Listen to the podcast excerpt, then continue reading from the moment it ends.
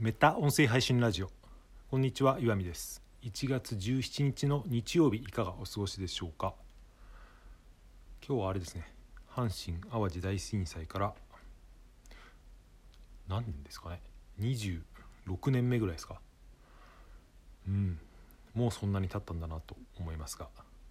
僕はずっと関東に住んでいる人間なのであの地震の時に直接被害を被ったわけではないんですがまあ京都にじいちゃんばあちゃんがいたりとかいろんなですね知り合いの方で、うん、被害を被った人はいるのでもちろん一言とは思ってませんが今日の話はですね地震と地震とは全く関係なくて子供を出しに勉強し直すのはありなんじゃないかと思ったという話をしてみたいと思います。うちの子供は4歳になったんですけどまあ、今までも本を読んだりとかなんか一緒に作ったりっていうのはたまにやってましたけど3歳ぐらいまでの遊びって正直あんまり面白くないんですよね。なんか遊んであげてるっていう感じ付き合ってあげてるっていう感じですけどここ最近ですねうん割と面白くなってきたなと遊びが面白くなってきたなってことが感じるんで例えば本なんかでもうん、3歳ぐらいまでの絵本とかって結構退屈な、まあ、中には楽しくていい絵本ももちろんたくさんあるんですけど4歳ぐらいから絵本がちょっと内容変わってきたなと思ってきて例えば何でしょうね。今うちの子供が読んでるのだとこれかなり古い絵本みたいですけどドイツの絵本でトミー・ウンゲラーさんという方が書いた「メロップスのワクワク大冒険」っていうですね。これはまあ、絵本なんですけど。うちの子供は今その空を飛ぶ飛行機とかですね。ドローンとか好きなもんですから割とその空関係の本を図書館とかでもよく借りてくるんですよね。妻と一緒に。ま、この本も飛行機で旅に出る絵本なんですけど、うん、昔の絵本だからなのかドイツだからなのか分かんないですけど結構本格的というか、うん、途中で墜落して落っこっちゃうんですけどガソリンがない時にですね蒸留装置というのを作って草からアルコールを作ってそれをガソリン代わりにして飛ぶみたいなそんな場面が出てきたりとか、うん、なるほどって思うことが結構あったりするんですよね。飛行機の仕組みみたいなちょっと難しい本だったけど、まあ、子供はそれを楽しくですね絵の部分とかを見たり写真の部分とかで楽しんだりするわけですけど、うん、結構ちゃんと読んでみるとですねその重力と揚力の関係とかもう自分が忘れていたのかそもそもそんなこと勉強してなかったのかもう忘れてるぐらいのことがですね知識が結構あったりとか面白いんですよね。ちなみに揚力っていうのはあの飛行機の重力をですね飛行機がエンジンとかで走ることによって翼にですね風が当たってその一定の角度で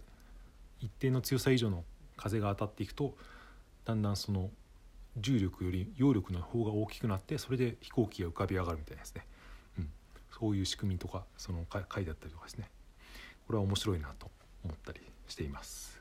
あと絵本以外にもおもちゃとかもですね、うん、この前子供にドローンを買ったっていう話を音声配信でもしましたけど、うん、ミニドローン子供用のトイドローンっていうんですけど結構よくできてるんですよね。本当にピタッと静止してですねなんか宙返りできたりとか細かい操作ができたりとかですね、うん、外でも遊べたりとか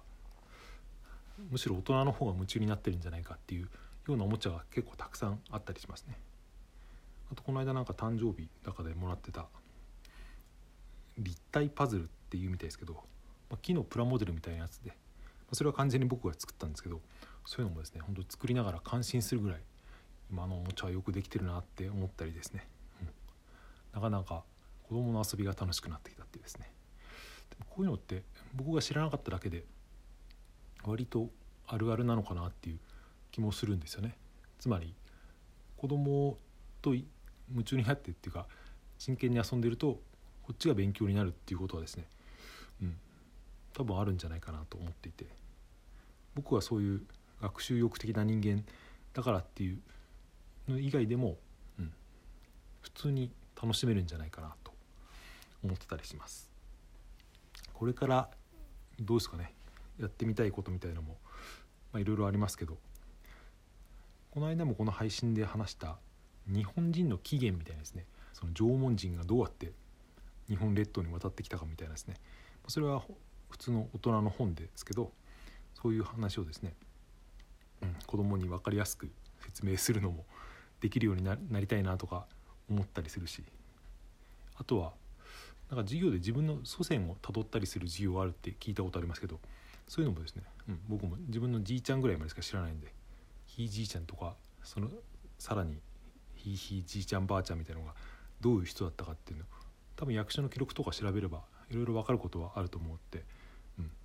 なんかそういう機会がですね与えてくれるっていうのはですねこれもまあ一つの子供を出しに、うん、学び直すっていうか調べ直すみたいなことのななのかなと思ったりしています。子供の学習ももちろん大事ですけどそれに乗っかってですね、うん、大人が楽しむっていうのは割とありなんじゃないかと特に僕はこうやって発信活動なんかをしているとこれ結構ネタになるよなって思うこともあったりとか例えばその縄文人の話とかを、うん、分かりやすく噛み砕いて説明できるようになったらですねそういうコンテンツにはちょっと需要があるのかなって思ったりもします。子供が理解できるように話すっていうのは、まあ、もちろんものすごく難しいことなんで子供向けにコンテンツを作るっていうのは多分、うん、プロじゃないとっていうか相当熟達してないとできない気がするんですけどそれを何て言うんですかね僕みたいな勉強し直したい大人に向けて発信するっていうのは需要があるんじゃないかなと思ってます。特に音声はですねそういう勉強コンテンツみたいなのってやっぱ多いですよね。その英語とかだけじゃなくて分かりやすい例で言うとあのポッドキャスト大賞2019年とかに撮った古典ラジオってあれはまあ歴史のキュレーションプログラムっていう名前になってますけどああいう学校で習ったはずだけど忘れちゃったこととか、うん、分かりやすく面白く説明するコンテンツっていうのは、うん、もしかしたらこれからどんどん増えていくんじゃないかなと思ったりとか自分でもそういうことをちょっと始めてみたいなと思っているっていう話でした。僕の個人的な今年の抱負というかテーマはですね教えることっていうふうに自分で決めてるんですけどこれは教えるっていうのはそんな偉そうなことではなくて、うん、そうやって今言ったみたいな自分がですね、うん、改めて学び直したことをなんか自分の中だけに取っておくんじゃなくてそれを同じように必要としているというか面白がってくれる人に向かってなるべく噛み砕いて簡単に優しく説明するみたいなそういうことをですね、うん、同時進行でやっていくっていうのがですね次の新たな学びのステージなんじゃないかっていうふうに考えているみたいなことなんですけど、うん、日曜日なのに割と真面目な話をしてしまいましたが、えー、今日はかなり寒いですね。妻と子供はですね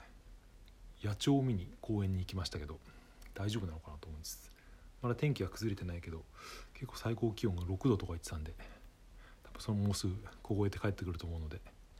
家をあったかくしておこうと思います。はい。そんな感じで今日の話は終わりにしたいと思います。最後までお聴きいただいてありがとうございました。今日も良い一日をお過ごしください。明日は多分お休みします。また明後日、えー、火曜日に配信をすると思いますので聞いていただけたら幸いです。コメントや、えー、いいねフォローなんかもしていただけると大変励みになります。それではさようなら。また。